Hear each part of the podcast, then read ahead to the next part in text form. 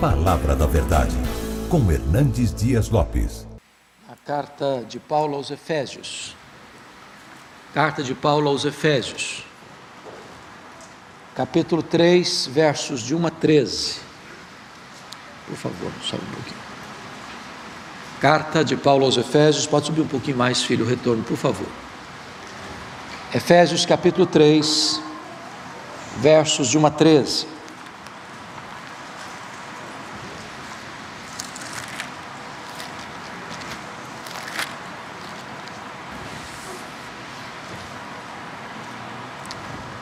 Eu peço que você, após a leitura, mantenha sua Bíblia aberta comigo.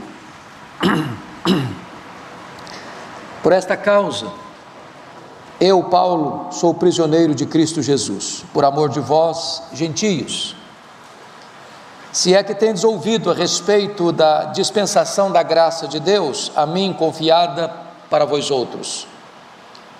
Pois, segundo uma revelação, me foi dado a conhecer o mistério, conforme escrevi há pouco Resumidamente, pelo que quando ledes, podeis compreender o meu discernimento do mistério de Cristo, o qual em outras gerações não foi dado a conhecer aos filhos dos homens, como agora foi revelado aos seus santos apóstolos e profetas no Espírito, a saber, que os gentios são coerdeiros, membros do mesmo corpo e coparticipantes da promessa em Cristo Jesus por meio do Evangelho, do qual fui constituído ministro, conforme o dom da graça de Deus, a mim concedida, segundo a força operante do seu poder.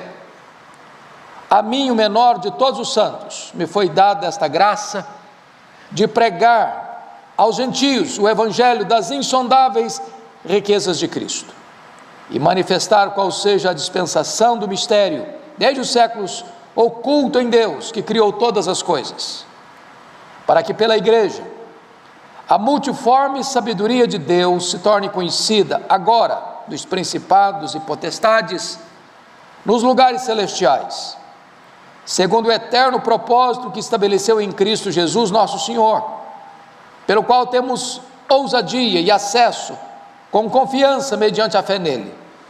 Portanto, vos peço que não desfaleçais nas minhas tribulações por vós, pois nisso está a vossa glória. Eu quero conversar um pouco com vocês então sobre o maior mistério da história. Esta carta de Paulo é considerada a rainha das suas epístolas. Paulo escreveu esta carta à igreja de Éfeso, a igreja que ele plantou na sua terceira viagem missionária, a igreja que suplantou, do ponto de vista de estratégia missionária, a igreja de Jerusalém e de Antioquia da Síria. E ele escreve esta carta da sua primeira prisão em Roma. No capítulo 1 desta carta, Paulo retratou o plano eterno de Deus na nossa salvação e mostrou como o Pai nos escolheu, o Filho nos redimiu e o Espírito Santo aplicou a obra da redenção em nosso coração. Ainda no capítulo 1, ele ora, pedindo que Deus revelasse à igreja a grandeza desse chamado, que Deus revelasse à igreja a riqueza da sua herança, que Deus revelasse à igreja a suprema grandeza do seu poder, destinado à igreja, o mesmo poder que ressuscitou Jesus dentre os mortos. No capítulo 2, Paulo mostrou como nós estávamos perdidos antes de sermos convertidos a Cristo. Nós estávamos condenados, depravados, prisioneiros do diabo, do mundo e da carne. Vivíamos nessa tríplice escravidão. Mas Deus, com a sua imensa graça, Ele nos amou e Ele nos deu vida juntamente com Cristo, e Ele nos salvou pela graça mediante a fé, e Ele então nos equipou e nos preparou para as boas obras que Ele havia preparado de antemão para que nós andássemos nelas. Ainda no capítulo 2, Paulo vai mostrar que os gentios, todos aqueles que não eram e não são judeus, todas as etnias da terra, todas as nações da terra, que estavam separados, fora da aliança, não conheciam a Deus, estavam longe de Deus, perdidos, como Deus então chama esses gentios para formar um só corpo, um só rebanho, uma só igreja, derrubando o muro da separação, formando esses dois, desses dois, um só povo, a igreja de Jesus Cristo, nosso Senhor. E agora, no capítulo 3, Paulo vai falar sobre o maior mistério de Deus na história. E é por causa desse mistério que Paulo está preso em Roma. E eu gostaria de destacar aqui, inicialmente, dois pontos. Confira comigo o verso 3, verso 1, digo, que diz o seguinte: Por esta causa eu, Paulo, sou prisioneiro de Cristo Jesus. Olha como é que Paulo olha a vida. Ele é prisioneiro de César. Ele está preso em Roma, sob a égide do imperador. Ele está em cadeias, ele está algemado, sob a escolta militar da guarda pretoriana.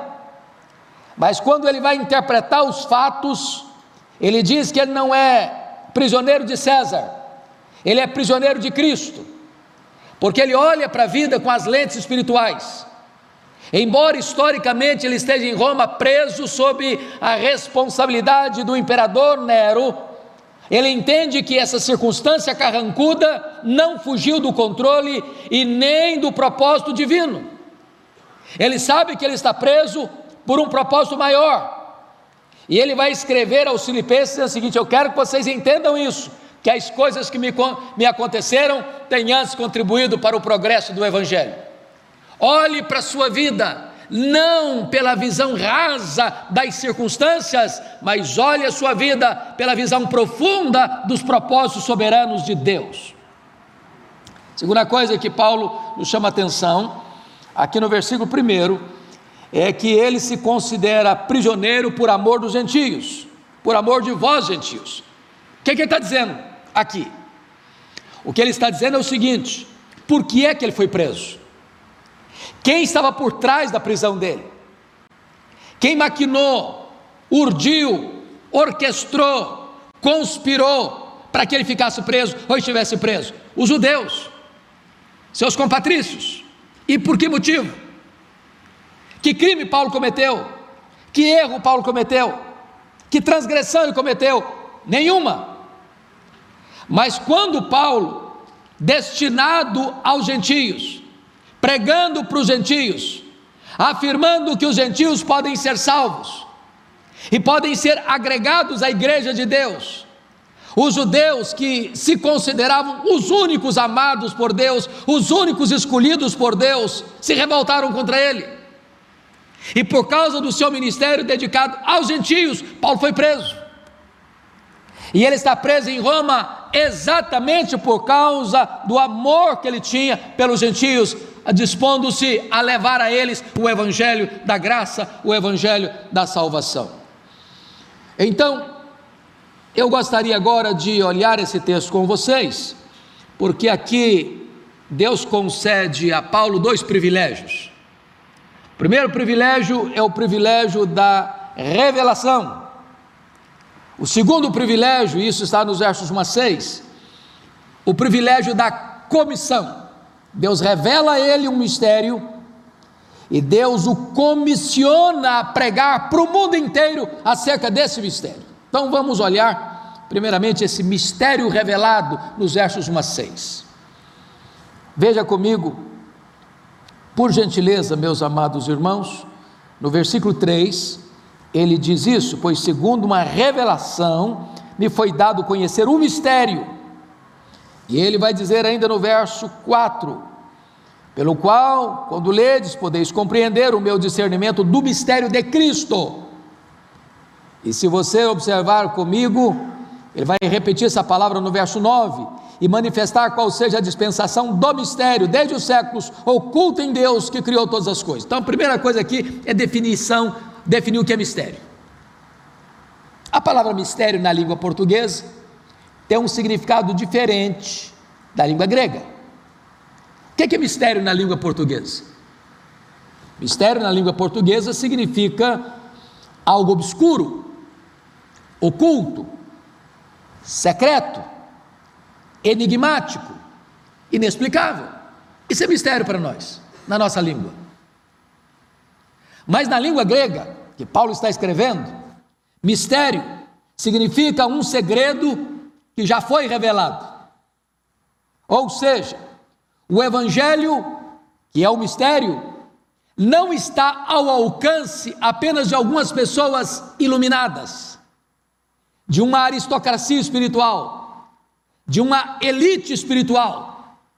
Esse mistério que foi revelado, que é o Evangelho, está ao alcance e destinado a todos os povos, a todas as etnias, a todas as pessoas. Então, essa é a definição. Agora vamos olhar que no verso 4, Paulo vai dizer que esse mistério tem nome. Olha o versículo 4 comigo. Pelo que, quando ledes, podeis compreender o meu discernimento do mistério de Cristo. Então, Paulo está dizendo que Cristo é a fonte e Cristo é a substância desse mistério. Agora, vejam vocês, amados irmãos, que Paulo vai definir que mistério é esse. Vejam comigo, por gentileza, que ele está dizendo que esse mistério de Cristo, o qual em outras gerações não foi dado a conhecer aos filhos dos homens, como agora foi revelado aos seus santos apóstolos e profetas do Espírito. Que mistério é esse? Do que, que ele está tratando? O que, que ele está trazendo de novo, que estiver oculto e agora está revelado? que as gerações anteriores não compreenderam com clareza e agora está revelado com diáfana clareza. O que, que, é isso? Ele vai definir isso no verso 6. Eu gostaria que você lesse comigo em voz alta esse verso 6. Vamos juntos?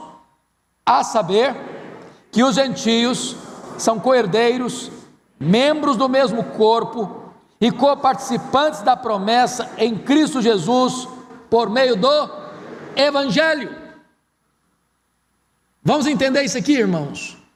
Notem comigo que ele está usando três palavras sinônimas, como que para aprofundar o significado da palavra, do entendimento.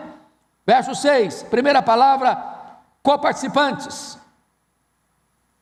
Depois, aliás, primeira palavra, co-herdeiros. A segunda palavra, membros do mesmo corpo, é uma palavra só no grego.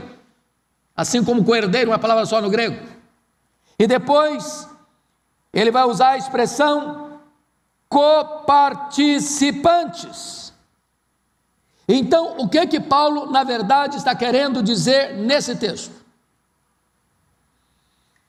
É que lá atrás se entendia que por meio do povo de Deus, e foi a promessa feita a Abraão em Gênesis 12, que todas as famílias da terra serão abençoadas por meio dele, todas as famílias da terra serão abençoadas por meio do povo de Deus, que os judeus, os hebreus, o povo de Israel seria luz para os gentios, mas Israel era o povo eleito de Deus.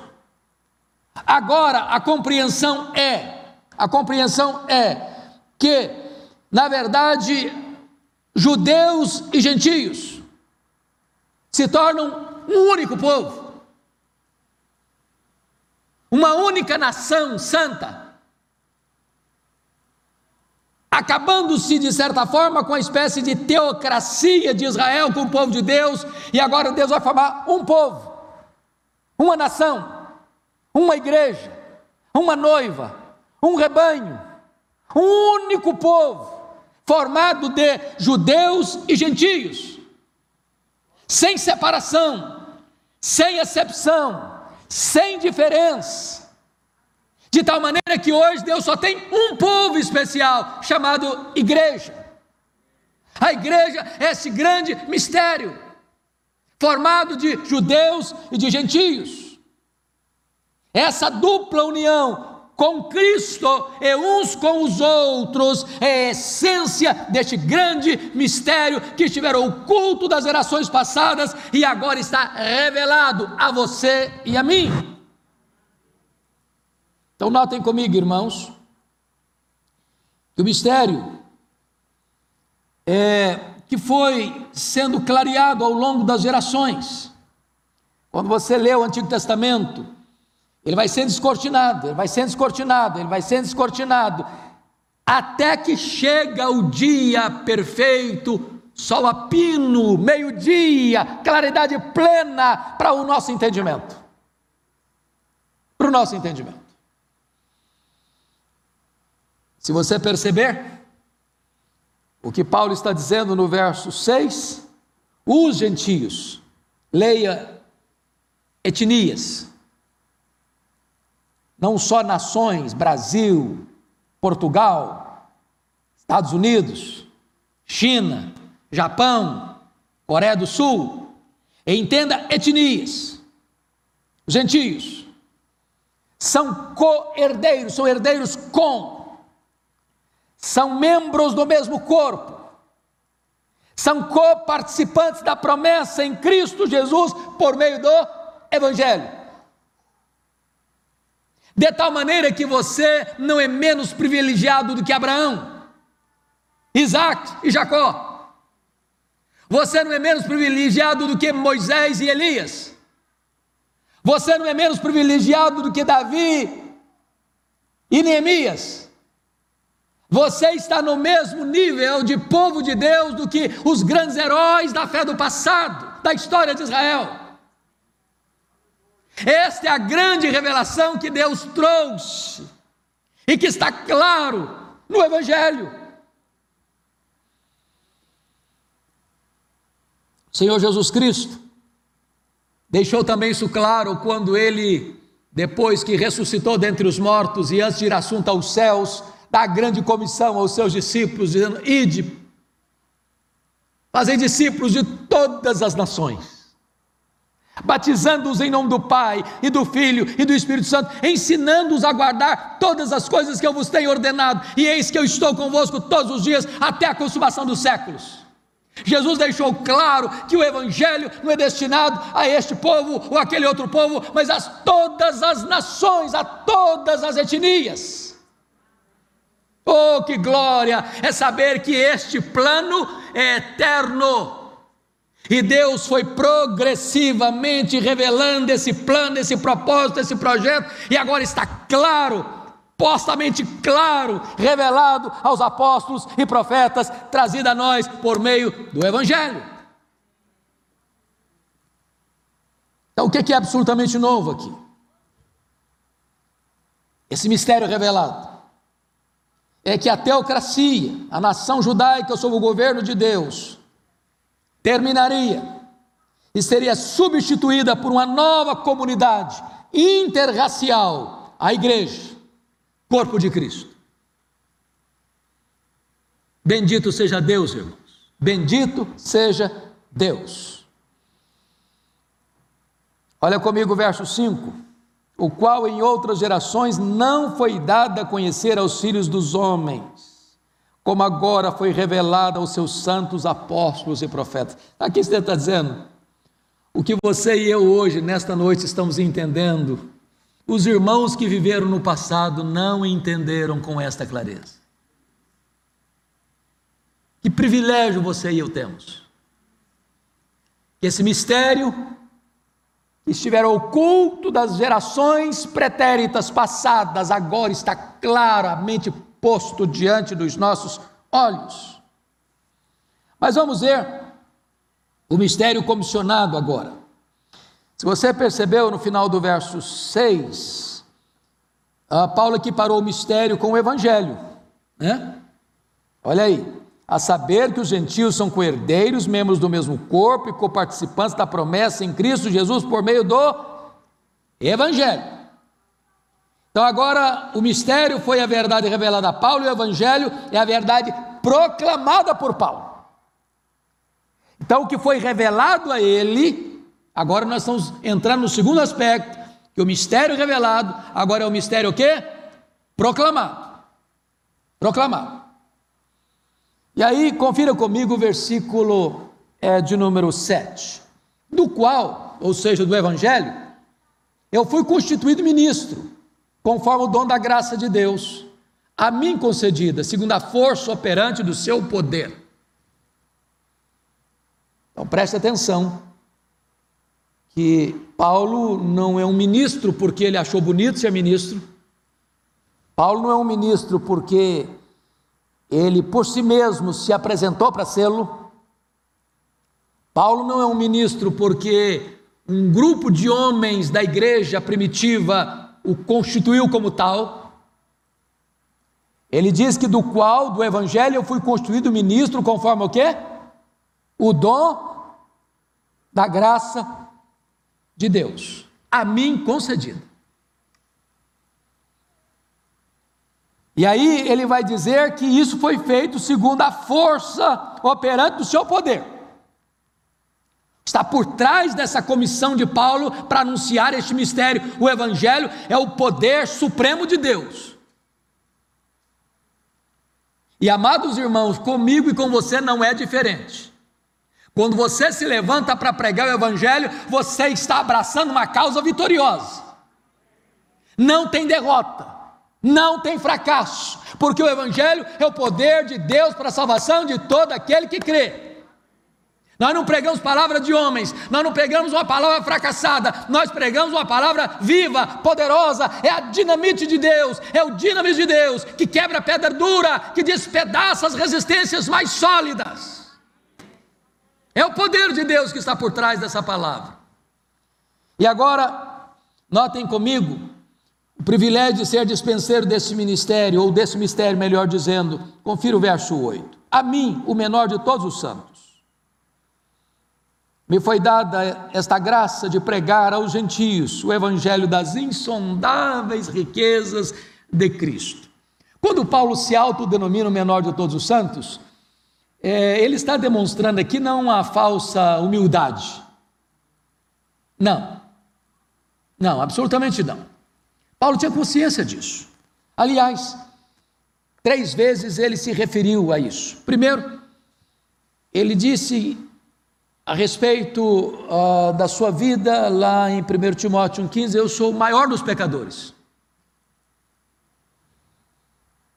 Agora ele diz que ele é o menor dos santos.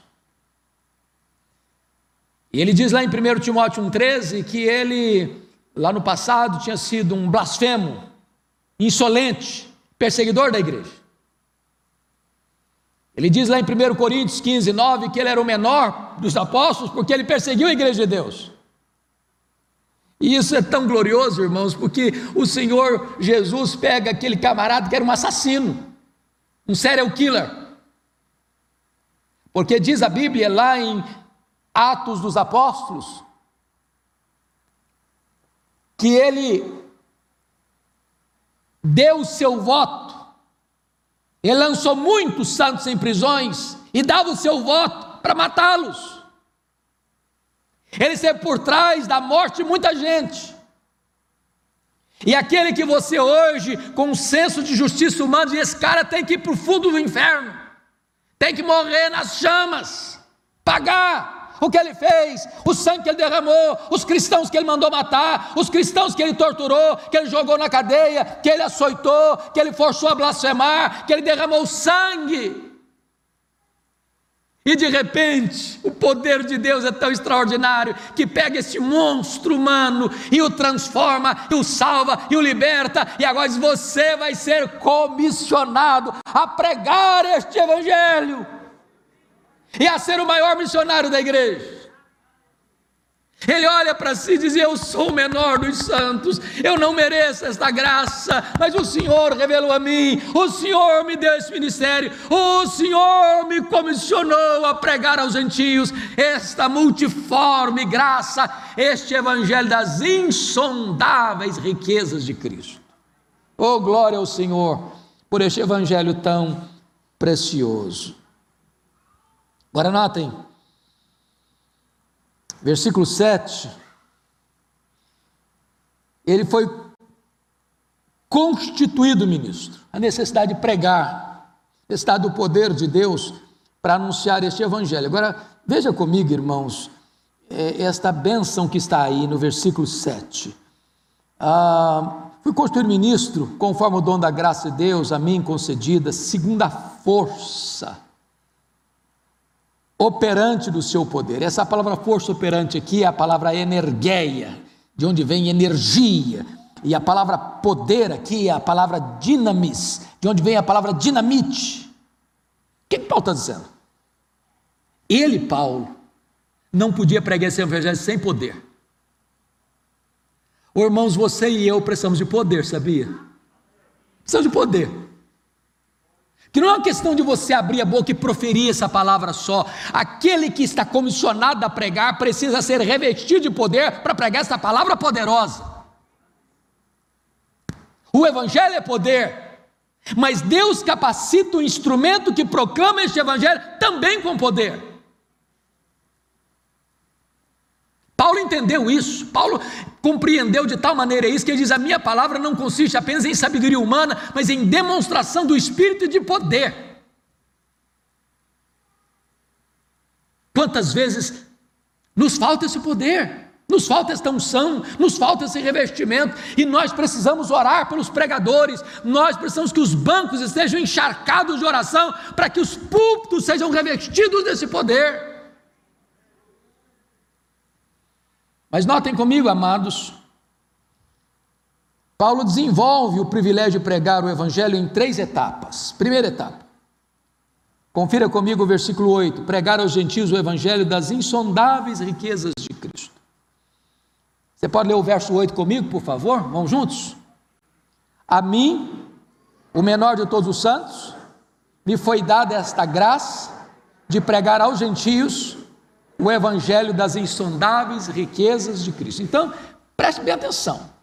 Não fica aí achando que você é o tal, que você é importante porque está pregando, não. É, isso é graça que Deus concede a você. É privilégio que Deus concede a você. Sinta-se honrado em pregar o Evangelho. Deus está lhe dando o privilégio de ser um portador dessas boas notícias.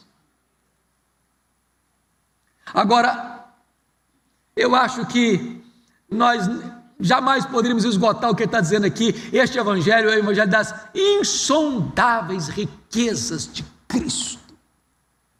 É aquele baú de riqueza que quanto mais você tira joias e, e, preciosidades, pedras preciosas e joias e ouro e belezas e riquezas, quanto mais você tira, mais tem para tirar. Quanto mais você tira, mais tem para tirar. Quanto mais você tira, mais tem para tirar. É inesgotável este evangelho.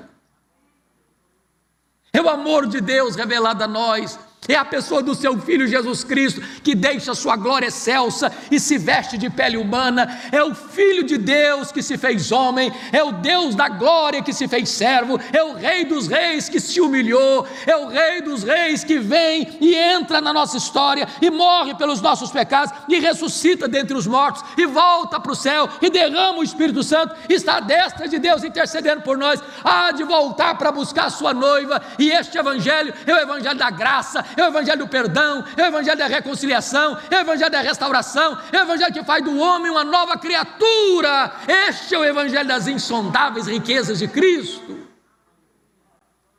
Que bênção é você e eu podermos anunciar este evangelho, irmãos. No mundo de tantas mazelas, no mundo de tantas notícias ruins, no mundo de tanto desespero, no mundo de tanta desesperança, no mundo atolado e afundado até o pescoço das suas iniquidades, você e eu somos chamados para anunciar as insondáveis riquezas de Cristo.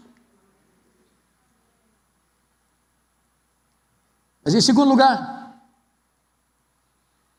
veja comigo, manifestar o mistério a todos os homens, no verso 9, confira aí. E manifestar qual seja a dispensação do mistério, desde os séculos ocultos, desde os séculos oculto em Deus, que criou todas as coisas. Eu gostaria que você olhasse comigo uma coisa muito importante aqui. Porque no verso 8, o verso 8, é diferente do verso 9. Verso 9 não é repetição do verso 8. Olha comigo. A mim, o menor de todos os santos, me foi dada esta graça de pregar aos gentios. As insondáveis riquezas do Evangelho de Cristo. Aqui, no verso 8, é Cristo. Mas no verso 9, ele não usa a palavra pregar, ele usa a palavra manifestar. Manifestar. E a palavra manifestar aqui, irmãos, é a palavra fotizo, de onde vem luz. O que ele está dizendo para nós, agora é a igreja, no verso 9. O que ele está dizendo para nós que este evangelho das insondáveis riquezas de Cristo é considerado luz, porque o mundo está em trevas. O mundo está em trevas. Quando você prega o Evangelho, você está trazendo luz para quem está na escuridão. Por exemplo, quando o Espírito Santo, disse Jesus, vier, vai convencer o mundo de quê? Do pecado, não dos pecados, mas do pecado. Pecado. O mundo está atolado em pecados. É violência, é promiscuidade sexual, é depravação moral, é corrupção, é mentira, é engano, é inveja, é ódio, é vingança, é assassinato, é roubo, é maledicência. Se nós ficarmos apenas falando dos pecados, pecados, pecados, pecados, pecados, pecados, pecados, pessoas, a única coisa que as pessoas têm é isso. A única coisa que elas conhecem é isso. É ideologia de gênero aqui, é depravação moral para lá, é divórcio aqui, é separação acolá, é violência daqui de um jeito, é crime de outro jeito. O mundo está agarrado nisso, que só isso eles têm. O que, que você vai fazer? Você vai pregar Cristo, você vai pregar o Evangelho. E quando o Evangelho chega, é a luz que brilha na escuridão. E aí as pessoas largam o osso e abraçam a riqueza insondável do Evangelho de Cristo. Esses dias eu escutei uma ilustração que eu achei legal. E diz o seguinte: o mundo está se refestelando nos seus pecados, nas suas mazelas. É a mesma coisa de um, pega, um pirulito. Pega, pensa num pirulito. Um menino chupando pirulito. Se você tentar arrancar o pirulito da boca dele, vai, ele vai chorar. Ele vai chorar. Ele só tem aqui é pirulito. A única coisa que ele sabe e conhece aqui é pirulito. Mas imagine que você tenta arrancar o pirulito, o pirulito cai no chão, se mistura com formiga, com poeira, com sujeira, e o menino pega aqui é pirulito, cheio de formiga, cheio de sujeira, está chupando pirulito, ele só tem aqui é pirulito, ele só conhece aqui é pirulito, é tudo que ele sabe que, é, que ele acha que é bom aqui é pirulito. Você tentar levar os homens a deixar o pecado só por deixar o pecado é a mesma coisa de tentar tirar o pirulito cheio de sujeira e formiga da boca da criança. O que, que você faz? Você leva para ele uma caixa cheia de pirulitos novos, deliciosos, limpinhos. Aí vai deixar o pirulito sujo para lá. Quando o evangelho chega, o Evangelho é luz. Luz. E quando a luz chega, as trevas são dissipadas. Porque a luz se revela e as trevas não prevaleceram contra ela. Este é o Evangelho. Este é o Evangelho, amados irmãos. É o fotizo, é a luz, e manifestar qual seja a dispensação do mistério, desde os séculos ocultos em Deus, que criou todas as coisas. Eu gostaria que vocês pudessem perceber comigo que Paulo está aqui mostrando para nós, então, uma espécie de duas criações. Versículo 8: que criou todas as coisas, para que pela igreja a multiforme sabedoria de Deus tornasse conhecida agora dos principais e potestades dos lugares celestiais Deus criou o universo. e Deus criou a igreja. Duas obras extraordinárias. Uma realizada pelo seu poder, a outra realizada pela sua graça. Agora vejam, vejam vocês, que Deus, então, aqui no verso 9, vai juntar, vai juntar a criação e a redenção, para manifestar qual seja a dispensação do mistério desde os séculos oculto em Deus que criou todas as coisas. Deus criou o universo, Deus criou a igreja. Mas o terceiro ponto que eu quero chamar a sua atenção, do que Paulo estava entendendo do, do Evangelho, é tornar conhecida a sabedoria de Deus para os poderes cósmicos. Você pode ler o verso 10 comigo, irmão? Por favor, vamos juntos? Para que, pela igreja, a multiforme sabedoria de Deus se torne conhecida agora dos principados e potestades nos lugares celestiais. Preste atenção nisso, a multiforme sabedoria de Deus. A palavra poiquilos. E essa palavra poiquilos era a palavra das mais belas do grego. E essa palavra era usada para descrever flores, coroas, tecidos bordados, tapetes trançados. Em outras palavras, a igreja, como uma comunidade multirracial e multicultural, é como esta bela tapeçaria divina. Povos diferentes, línguas diferentes, culturas diferentes, cor de pele diferente. E de repente Deus pega todas essas cores, todos esses matizes e formam um povo multirracial, multicultural a igreja. E agora, o apóstolo Paulo vai dizer de uma maneira belíssima: a igreja no palco, sendo o maior espetáculo do mundo. Presta atenção no que eu vou ler agora.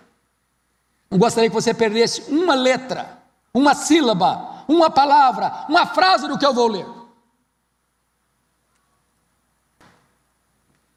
Enquanto o Evangelho se espalha em todas as partes do mundo. Esta nova comunidade cristã de cores variadas se desenvolve.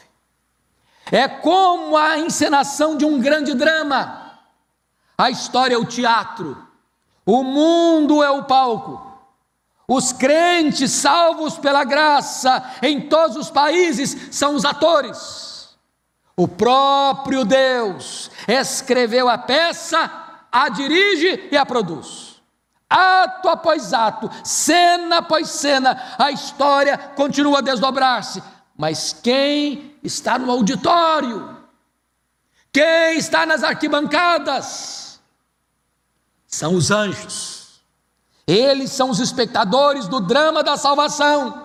A história da redenção, a história da igreja cristã está sendo uma escola superior para os anjos. Através da velha criação, o universo, Deus revelou sua glória aos seres humanos. Mas através da nova criação, a igreja, Deus revelou sua sabedoria aos anjos. Os anjos estão fascinados ao verem judeus e gentios sendo incorporados na igreja como um só povo, um só rebanho, uma só família, uma só igreja, uma só noiva. Oh, amados irmãos, hoje, nesta noite, nós aqui, Igreja de Deus, estamos ensinando para os anjos nas regiões celestiais e eles estão encantados de ver a igreja com uma expressão da multiforme graça e sabedoria de Deus. Este é o mistério revelado no Evangelho. Então, eu gostaria de concluir levando você, por gentileza, para o verso 11. Segundo o eterno propósito que estabeleceu em Cristo Jesus, nosso Senhor, verso 12, pelo qual temos ousadia e acesso com confiança, mediante a fé nele. Tem três palavras aí que merecem destaque: ousadia, acesso, essa palavra acesso é riquíssima. Prosagogue significa entrar na sala do trono. Você tem ousadia, você tem livre acesso à sala do trono e você tem plena confiança mediante a fé nele. Em outras palavras, se você é membro desta igreja, meu irmão, seja ousado.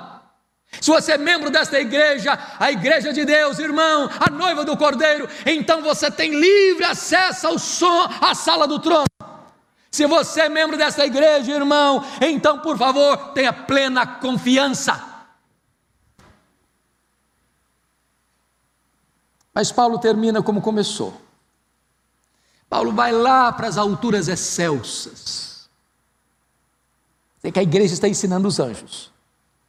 E agora ele desce de novo para a terra.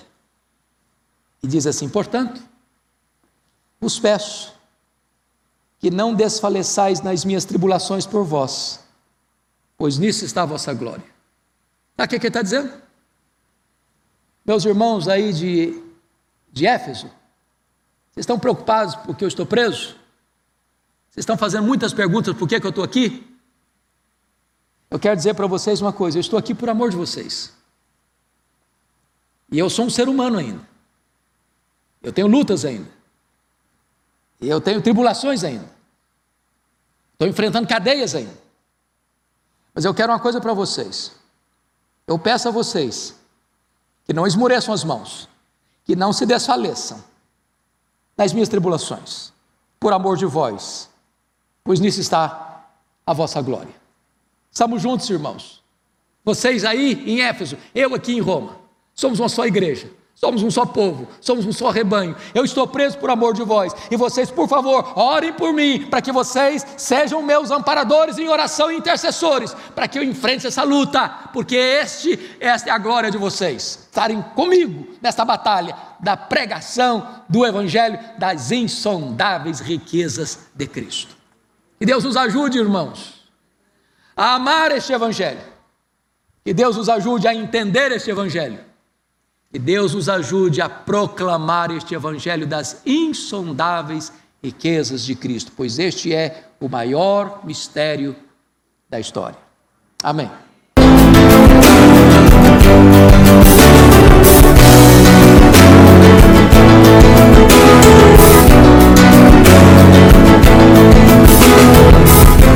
Palavra da Verdade, com Hernandes Dias Lopes.